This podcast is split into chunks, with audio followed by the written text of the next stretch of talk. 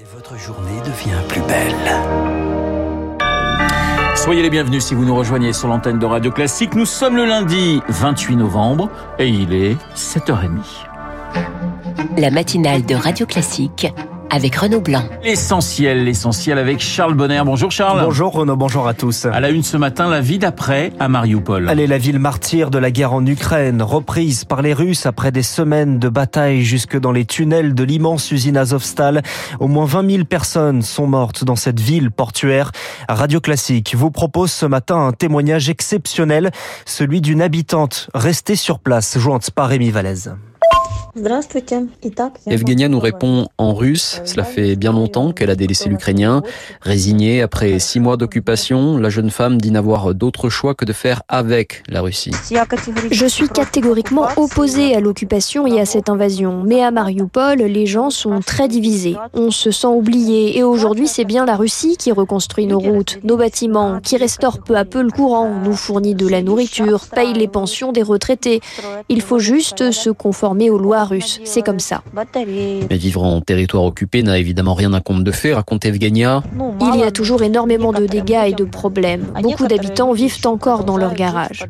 Et l'Ukrainienne ne pardonnera jamais aux Russes d'avoir détruit le théâtre de Mariupol où elle travaillait. Avant l'invasion, j'étais comédienne. Et maintenant, pour m'en sortir, je vends des fruits et légumes dans la rue. J'ai besoin d'argent, mais je ne veux pas travailler pour le nouveau gouvernement car je ne veux pas de problème avec les autorités ukrainiennes en cas de libération.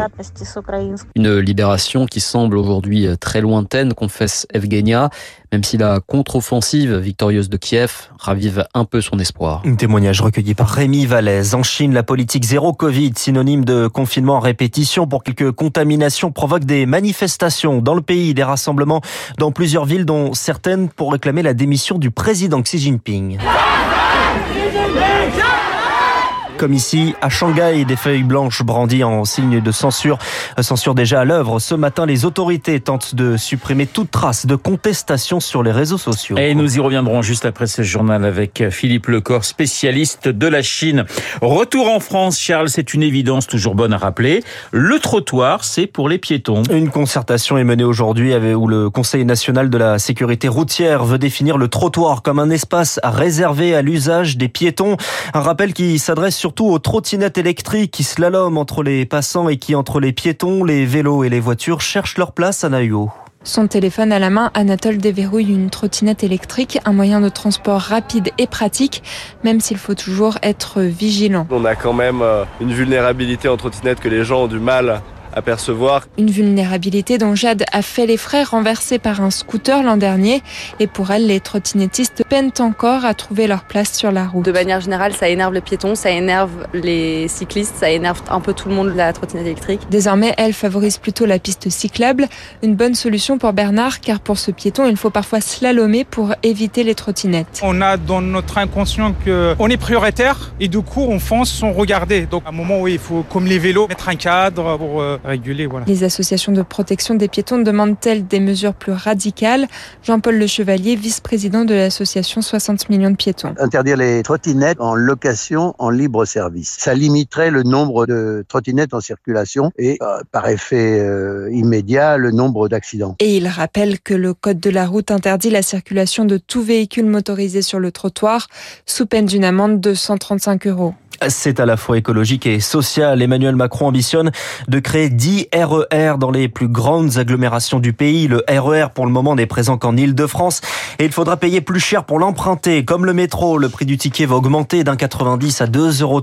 Augmentation du pass Navigo également envisagée à 90 euros. Le conseil d'administration d'Île-de-France Mobilité doit voter cette mesure le 7 décembre. Ce sera une aide de 50 à 200 euros si vous vous chauffez au bois. Un chèque distribué à plus de 2 millions et demi de ménages. Un guichet en ligne sera ouvert à partir du 22 décembre. Il est 7h34 sur l'antenne de Radio Classique. Une loi anti-squatter est examinée aujourd'hui à l'Assemblée nationale. Le texte prévoit de tripler les sanctions jusqu'à 3 ans de prison et 45 000 euros d'amende. Texte porté par la majorité, soutenu à droite, mais critiqué par la gauche de peur d'une criminalisation des impayés. Il est à la fois ministre de l'Intérieur et des Outre-mer. Gérald Darmanin entame une semaine de déplacement en Nouvelle-Calédonie. Il se rend sur place pour relancer la discussion entre les indépendantistes et les pro-France et pour définir le futur statut du territoire. Et la relation avec la Nouvelle-Calédonie, ce sera d'ailleurs le thème du journal imprévisible de Marc Bourreau vers 7h50. Elle s'était vidée pendant le Covid. Les prisons n'ont jamais été aussi remplies qu'au mois de novembre. Plus de 72 000 détenus, c'est 120% de la capacité carcérale. La Cour européenne des droits de l'homme avait pourtant enjoint la France à résorber le surpeuplement en janvier 2020. Arrêtée en mai dernier avec son compagnon Jacques Paris, Cécile Kohler, l'une des sept Françaises détenues en Iran, a pu rencontrer l'ambassadeur de France. Une brève visite de 10 minutes sous surveillance. Le couple est accusé par l'Iran d'espionnage. L'état d'urgence déclaré sur l'île d'Ischia en Italie. C'est en face de Naples, touché samedi par un glissement de terrain. Le bilan fait état de cette mort. Les directions le mondial à présent. L'Allemagne s'offre un sursis. Les quadruples champions du monde ne sont pas encore éliminés, pas comme il y a quatre ans. Défait en ouverture contre le Japon, la Mannschaft rencontrait hier l'Espagne et s'en sort avec un match nul. Lisa Heur, vous êtes notre correspondante à Berlin où on est soulagé. Oui, car l'Allemagne risquait gros hier soir après sa défaite surprenante contre le Japon. Les visages étaient tendus au bar Tante Kate, une institution du football à Berlin. Mais dix minutes avant la fin du match, les supporters ont presque renversé table et verre de vin chaud devant le but de Niklas Füllkrug. À la première mi-temps, l'Espagne nous a vraiment mis la pression, mais ensuite ça a été beaucoup mieux. On a créé de belles occasions et le but évidemment était super. Oui, bien sûr, je pense qu'un deuxième but aurait été mérité, mais je suis quand même contente. Un, c'est déjà bien.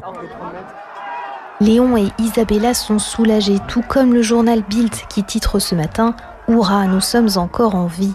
Mais pour combien de temps Pour se qualifier, l'Allemagne doit enfin gagner son prochain match contre le Costa Rica et espérer que le Japon s'incline contre l'Espagne. Sinon, c'est le cauchemar d'il y a 4 ans qui recommence avec l'élimination en phase de poule. Les supporters allemands veulent y croire. Lisa à Berlin pour Radio Classique. Aujourd'hui, les Suisses et les Brésiliens, sans Neymar, peuvent se qualifier. Ils se rencontrent à 17h avant Portugal-Uruguay à 20h.